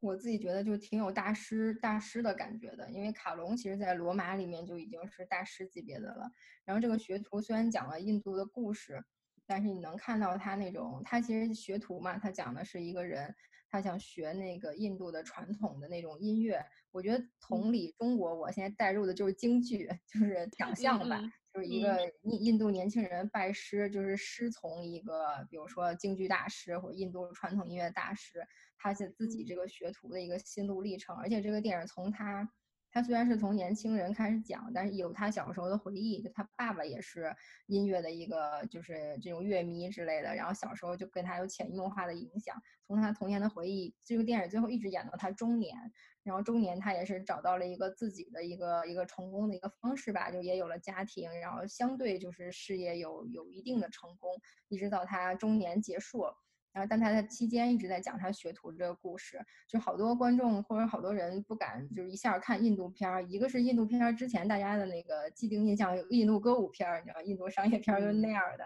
然后，但是这个电影完全不一样，它其实是我觉得是印度新的导演的一个艺术片的方向。然后他去讲这个学徒的时候，虽然我不懂印度传统音乐，但他给我的感觉是像京剧一样的。就首先它是一个文化的遗产，然后它是口传心授的，它不是那种。就是技术性用电脑学的东西，它更多的是你跟着老师学很多年之后，你才能出师的一个东西。所以他这个年轻人从那种很急功近利的一个过程，到走向中年一个很平和的过程，然后拍的都特别好。然后中间还有很多那种很大师手法的那种过场，他一个人开着一个摩托车在那种印度的夜里面就开车走。我还想起了那个毕赣和那个南方车站的路边野餐是吗？对对对对，有点还有那种长镜头，然后突然进入一个神境的那种。就是神界的那种空旷的城市的夜景，你开着一个电动车，然后在那儿骑行，我就是我其实都能带入很多中国的那个画面。我觉得我我们也有这种时候，然后中国的很多人就是可能都有这样的时刻，然后他就拍出来了那个人不停的在这种夜路上，他去想他自己做为什么做这个事情，就未来的路到底在哪儿，然后特别特别就是能能进入式体验的一个电影，然后叫《学徒》。嗯，然后我觉得，如果如果大家能接受毕赣，能接受是吧？刁亦男这种，还是可以去看这个学徒的。嗯，对，我就唯一一个问题对这个电影就它多长时间？嗯，反正两个小时是肯定有的。嗯，对，因为电印度电影有一个特征，就是大概都能三到四个小时，就是三个小时起，所以我就特别好奇。嗯，看两个小时还可以的。是是很长的，然后但是就是对，但我觉得可能是反类型，就反印度本身商业片类型的一个一个新电影。嗯嗯，然后后面还想再推荐两部诶女导演的处女作啊，特别特别厉害。然后我觉得是今年不是戛纳有遇到各种问题嘛，然后如果没有的话，据说这个第一部是一个格鲁吉亚女导演的处女作，叫《开始》（Beginning）。然后据说是，如果戛纳照常举办的话，它很有可能是呃可以直接就以处女作入围主竞赛的一个作品。哇！然后，但是今年也就因为也没有那个主竞赛了嘛，只是有一些提名，所以也没有没有拿奖。但我觉得这部电影也是金摄影机的水平。然后它讲的是呃。也是跟女性，然后跟就是性侵、跟社会这种暴力、家庭暴力有关的一个故事，然后也是大女主，然后最后自己有一个就是角色的反转，然后但是她的那种艺术化的处理特别好，我觉得她会让我想起那个阿克曼。就是阿克曼的那种，就是对女性、女性对女性的凝视。然后他这个导演就是拍的很大胆，就是不能接受的观众说他是就是 PPT 式电影，就是他会停在一个镜头特别久，就比如说这个女女演员躺在草地上，比如说她睡了五分钟，这电影就没没动，就是这种。然后，但是他讲的其实是。应该是这个这个妻子，她她跟她丈夫，然后他们是那个信奉，哎，是不是信奉穆斯林？应该是。然后他们的那个教堂也是遇到了一些暴力的事件，然后被炸毁了，然后她老公被被抓起来了。所以有点像说，当这个家里男性的权利或者男性就这个力量权利失去的时候，女性其实在社会里是最容易受到欺负嘛。他其实有遭到一些警方啊，就是国家的体制的一些打压。包括那个就是警察还对他做了很多事情，然后那包括她老公回来之后也并没有去就是就包括我去安慰她或者干嘛，反而还责怪她。其实也是一个女性心里就特别压抑的那种遭受暴力的一个故事，但是她拍的特别特别好，然后拍的很艺术，就是人物的内心完全呈现出来了。我觉得缺点就是因为在家看，就你在电视上看，你在小荧幕上看，你会更难进入这个电影，但如果你在大荧幕看。就是肯定会就是给你一个不一样的感受，所以这个还是推荐的。然后我觉得未来也是戛纳或者三大的就是非常有潜力的女导演。然后第二个想推荐的是一个法国女导演的处女作，然后如果查的话叫《十六个春天》，然后 Spring Blossom，然后她是爸妈都是法国著名男女演员。就这种星二代，然后当时就其实也是好奇，就是他能拍出来什么样的处女座。结果你会发现特别轻快的一个跟初恋有关的故事，然后跟忘年恋有关的一个故事，是一个未成年大概十四岁的女孩爱上一个三十五岁男性的故事。然后她因为她自己又是女导演，我相信她就是就当我不能去就是创作一个特沉重或者特巨大的主题的时候，我其实讲一个我特别熟悉的故事也是一个很好的方式。然后这个女导演就是。然后她自己自编自导自演，她也是里面的女主角，演的还特别好，我就是挡不住她了。然后她就 是演的也很自然，然后她去呈现，呃，可能不一定是她自己的故事啊，但她去呈现一个十四岁就是女生都会觉得我周围的男生像傻子一样，是吧？就是杨笠口中的那种就特自信、莫名自信的男性。然后他就是对成熟有魅力的男性觉得更吸引他，然后他去发生了这么一段。就是双方其实有点相互喜欢的这么一段忘年恋的关系，然后但是他这个里面电影里面放了很多就是不一样的音乐的或者是舞蹈肢体的表达，然后你会觉得特自由，你会觉得他的创作一点都不死板。就首先这故事就吸引你，然后镜头啊包括表演特别轻快，然后这小故事一共才八十三分钟，我记得都不到九十分钟。所以就是你也不会就是觉得无聊，然后你反而会能勾起你很多年轻时候的回忆，然后你也会觉得他拍的就很纯粹又很美好，然后就把这么一个小女孩初恋的故事拍出来了，也是挺惊喜的。应该今年也是入围了戛纳的一个电影。对，尤其是在你看很多沉重的片子，呃之间，然后突然看一个这个，就会觉得 心情就愉悦了很多。是的，是的，我觉得他就很纯粹，没有讲什么大的社会性的故事，但是就把两个人的那个内心跟就是恋爱这个事儿讲的挺好的。嗯嗯。然后最后想要分享几个，就是我今年开始开拓的新的领域。我觉得也是因为在家看片儿可以看更多的片儿嘛。然后那其实今年我就开始看更多关于就是战争相关的，就是可能是跟而且不是很历史的，是很近的那种战争相关的电影。一个也是因为就这些国家跟地区也在拍电影，然后电影节也在不断的去让这样的电影入围。然后另外就是我觉得也因为疫情吧，就是大家现在就是全球都会遭遇一些共同的一些阵痛，你会更关注那些同样有着遭遇的人，或者是可能以前不会那么关注，但现在觉得其实就是大家都一样，然后大家都会经历这些，然后还有那么多人就比我们更惨，或者在遭遇战争，就其实更多的目光或者更多的就是社会关怀应该给到他们。然后所以今年有一个是巴勒斯坦的电影叫《加沙我的爱》。然后加沙其实就是他故事的那个，就是一个小城市，应该也是一个边境地区。对。然后讲了一个。有点神话超现实，但是他又很好的讲了一个爱情故事，然后背后又是整个这个就是战乱，就觉得特有意思。而且这个导演他没有讲一个就是纯战争的什么真实的故事或者怎么样，他就给你讲了一个加沙的老爷爷想想结婚的故事，就爷爷 想相亲，然后想娶老婆。是背后都是流弹什么的，就是那种每天晚上那个爷爷就会出去捕鱼。捕鱼，捕鱼，然后那个就在海上嘛，然后这个可能我不知道他那个背景是哪个国家，反正就是那种跟流星一样的那个导弹飞来飞 去，一直就有就有枪声。但我觉得他其实在讲的就是那种。就是历史跟社会是吧？战争继续，但是人也要爱，也要生活，也要结婚，就这种故事，你还你其实会更震撼你，比呈现战争本身，他这些平民的生活，或者是对他们来说已经习惯了，我猜就是一直是这样的。然后他们出境入境也要检查。然后，但是在这样的环境下，他们依然追求爱，就是可能这是人就是在这片土地上生活的本身的最真实的一面。然后导演就选了这样一个故事。然后它里边有个特别超现实的桥段，是应该是英文介绍里面也有一个，就也不算剧透了，他也讲出来了，说爷爷在捕鱼的时候就捕到了一个阿波罗的铜像，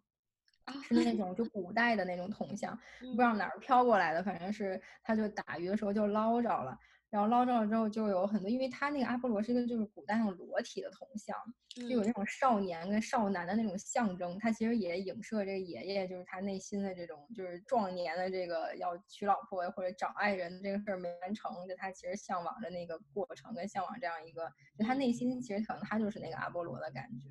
然后他就是打捞上来这么一个东西之后，然后他怎么去表现社会呢？是那个。国家跟他，他其实想去卖这个东西的时候被发现了，然后就开始被警察审问呀，然后这东西就被没收啊，还要抄他家呀，哎，这个是故事就很耳熟，然后就是要上交给国家呀什么的，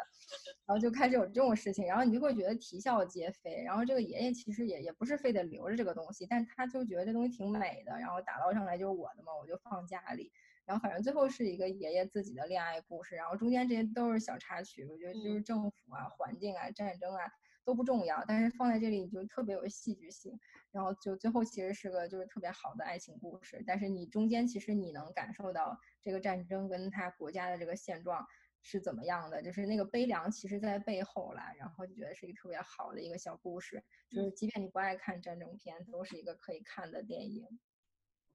我看见后面还有波黑，对，然后波黑地区的挨打怎么了？我觉得其实就是可能有一些。呃，观众会觉得有点沉重的电影了，因为它其实讲的就是也是真实的当时波黑一个就是种族清洗的一个一个历史背景。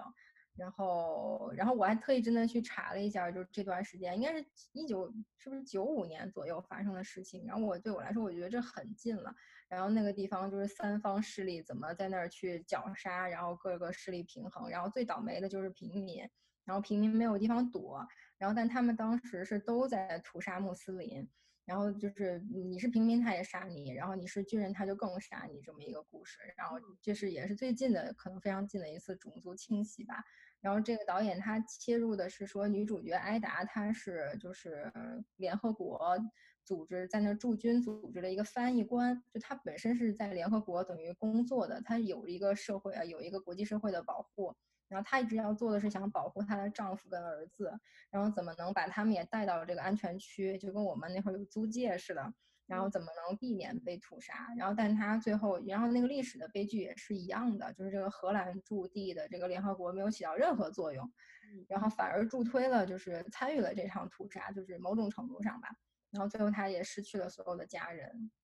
然后他基本上是把这个真实的历史把它剧情化了，然后通过这么一个艾达和他家人的这个就是试图逃难，在最终没没能成功的一个故事给呈现出来。而且他电影的收尾也很震撼，是说他这个战争其实大概持续了五年还是五年左右之后结束了，然后哎可能比这个还长，如果我说错了，到时候再更正一下。然后结束了之后，这三派的人。你会看到他们的家庭构成完全就不同了，像艾达就是家里的男丁都没有了，孩子也没有了。然后那但是在另一波，就可能他有一个塞尔维亚那边的人，他们就是如果我是参军的，然后或者我保留了实力，我最后和平协议了，他家里就是爸爸是在的，儿子也在，然后你就会觉得这种就是你虽然我们现在挺火了吧，然后大家去压下这种种族的仇恨，但其实。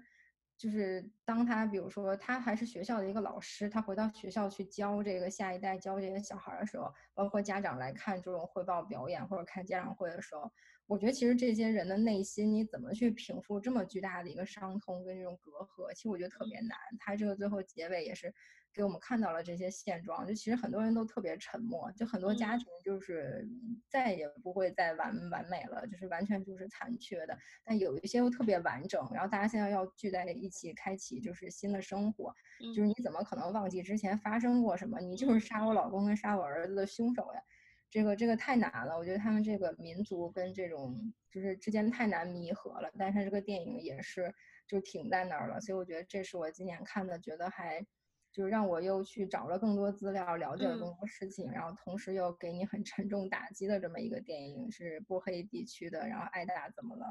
对我有点好奇，因为刚才听了觉得就是这内容，嗯，算是一种伤痕类的，就是这种故事。那么它表现的手法是比较偏艺术电影，还是比较还是这种类型化的？它是，我觉得它是纪实类型化的电影，它没有做很多艺术的加工了，因为它。其实是要讲一个史实了嘛，然后呢，它其实节奏也挺快的，而且它一直以这个战争跟屠杀有这么一个悬念在那儿，什么时候会发生，然后它会一直揪着你往下看，而且你能看到那种母性的力量在里面，就是艾达她特别想去挽回这件事儿，但最终也就是透就通过她的这个过程也看到就是各方的。就是势力都很就没有没有能力吧，导致艾达最后也没有完成自己的事情。然后我看见下一部是关于，就更怎么说呢？就是对，他是对，但这个导演其实可以先介绍一下，他是拿过柏林金熊的导演，他当当年拿奖的也是个纪录片，嗯，叫《海上》，应该是《海上火焰》。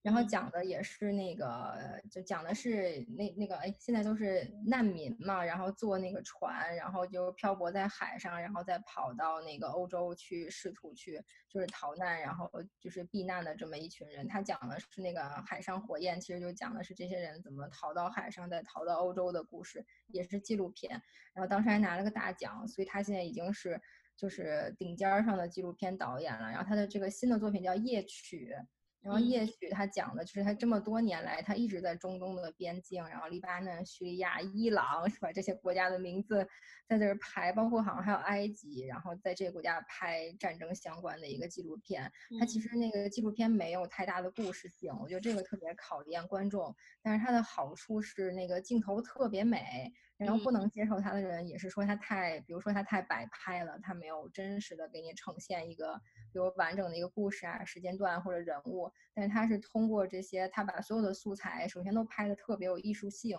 那个艺术性是你美的不能相信这是一个战争的土地的那种感觉。嗯，然后他把他们都拼凑在一起之后，他再给你讲，可能是我觉得是。是在这之后有一个艺术的效果，是这么多国家的地区，包括女性的那种士兵，然后街上，比如说就是茫然无措的一匹马，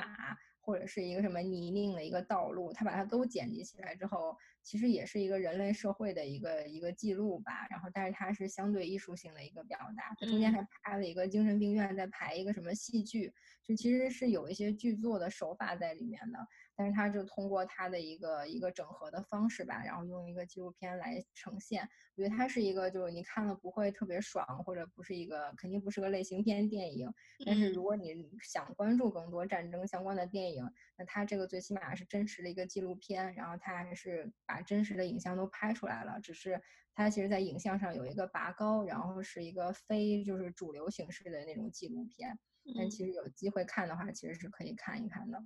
嗯。嗯，说完了这么多，就是推荐和喜爱的电影。下面我们就聊一下，觉得相对而言稍微有些失望的电影或者影片。在这次就就聊两句吧，因为我相信很快可能就能看到了。一个是河濑直美的《晨曦将至》，今年也是入围了戛纳。然后今年 TIFF 唯一有一座这个来自台湾的电影，然后入围了午夜疯狂单元，叫《逃出立法院》。对，一般午夜疯狂单元都是真的挺疯狂的，那那几那些电影就是。然后我我觉得我已经就是就是一个以这个看看暴力血腥血浆片的心态去看了，但是其实大家拍这样的电影，一个是低成本，第二个其实是期待它还是有一些表达嘛。就包括今年五月疯狂单元，还有另外一部也是女性战争题材电影，但是也是有一些女性主题的一个表达。然后逃出立法院，大家之前特别期待，是因为立法院本身每天就吵得里边一塌糊涂，然后看新闻就觉得特搞笑嘛。然后大家就想这电影到底拍出来能什么样？然后它放的又是个僵尸片儿。就是哦，怪不得是午夜，OK，对，都都 染，就是有传染病了，这跟疫情倒是也挺像的。然后在里面就更加有那种厮杀的剧情就开始了。但是你，我觉得，但是你还是能看出来导演对立法院本身、对政客然后的那些不满吧，或者对台湾现在这个社会的一些不满还是有的，不然他不会把他们都弄成僵尸，然后在这里面就是咬人。然后，但是它就是整个就是，如果大家最后去看的话，就是其实挺容易失望的，就一定不要抱太大期待。尤尤其它在里面的女性角色也是让女性特别的不舒服，就把女性女主角搞成一个除了大嗓门儿，然后脾气差，然后也不听别人讲话，全场都在嘶吼。我觉得我要是那个女演员，我都不接这个戏，就是这导演，而且是个男导演。我觉得就是他是在暗示谁吗？我觉得他应该每一个角色都是有真实的人物的。但是他那个是个正面角色，讲的是一个立法委员想去就跟这个体制做斗争的一个女性角色，这个就立场就有点微妙了。我觉得他是想立一个女强人吧，结果立的有点过，就是滑稽了，对，太过了。然后再加上后面可能就越走越远了。但是我觉得这个本身这个立意还是挺好的，但是就是可能没拍好。然后何濑直美这个晨曦将至也是我期待特别高，因为我觉得他这次比如说他有一个小说改编，然后又讲了不同的母亲的角色的，然后他想探讨的也是社会问题，他想探讨这个高中未成年人怀孕。然后他们又不能生养，然后又把这个孩子，比如说给到领养机构，然后他又讲了就是那些不能怀孕跟生育的女性，然后他们去领养这样的孩子，所以讨论了很多跟母亲不同类型的母亲的这么这么一个人物，然后里面也讨讨论了之间他们的一些关系吧，然后就我觉得挺社会的，比如说如果你对标失之愈合的小偷家族，它这个题材本身重量也挺重的，然后又是跟女性相关，跟母亲相关。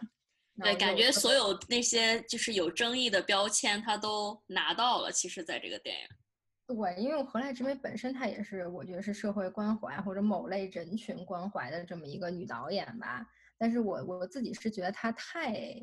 太美化这个群体了，跟美化了就是现实生活。就是我越看到最后，就开始有点看不进去了，就是因为她的人都是在那种就是特别美的那种场景下讲。我懂。我懂，当我去年的时候，哎，应该是前年，反正就看了河来直美的一个关于跟树相关的，然后当时我就觉得这个导演，我我还因为我当时不知道他是拍那个城沙之味的，然后我当时就觉得这个导演一定是个环保主义者，他对树木有很多的关怀，你知道吗？但是那个电影我整个就是，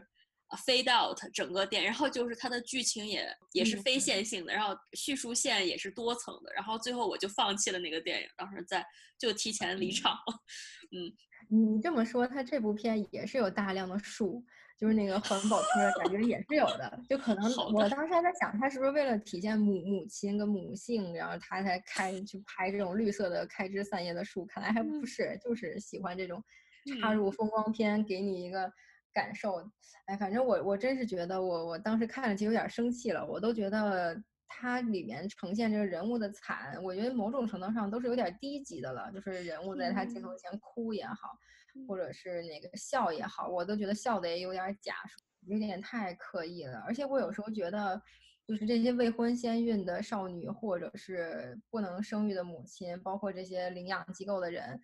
他们生活怎么就他只演那个最美好的那一面？就是我觉得他们肯定有，就我们都能想象的更痛苦的一面，或者更怎么样的一面，他也没有没有去讲。我反而会觉得有点就是太做作了，一切都太美好了，好像未婚先孕都是真爱，然后那个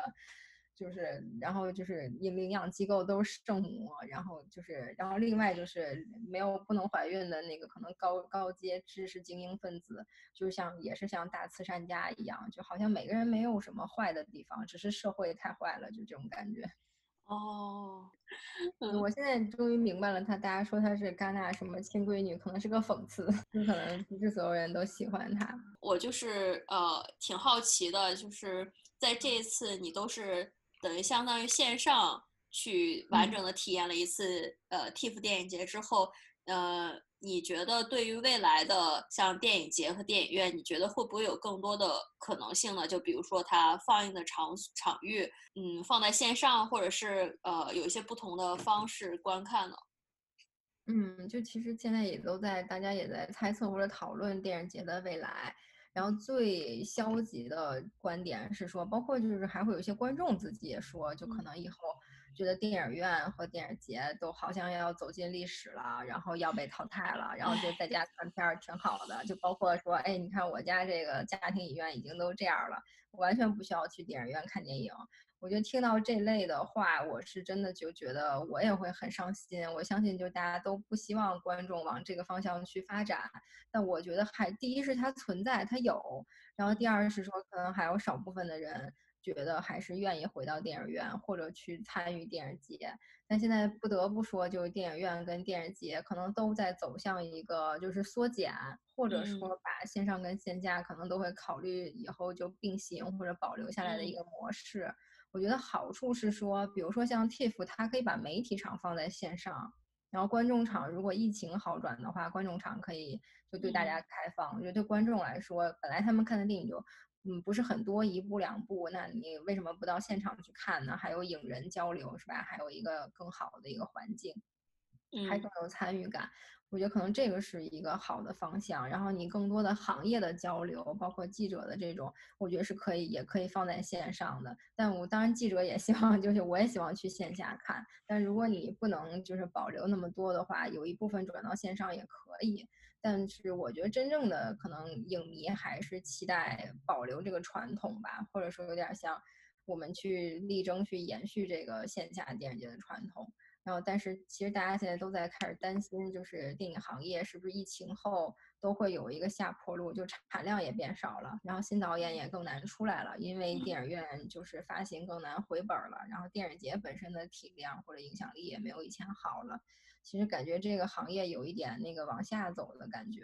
但是就就是希望吧，就更多关注电影，包括听节目、喜欢电影的人，就真的是只能靠影迷现在去支持了。因为其实电影行业有那么多钱，就是因为它还是钱能生钱的一个行业。就是一旦票房上还是能回来的话，或者疫情之后票房逐渐回暖的话，这个市场还在，资金才就是会留在这儿，然后或者是大家会去做更多的爆款也好，或者艺术类的创作也好。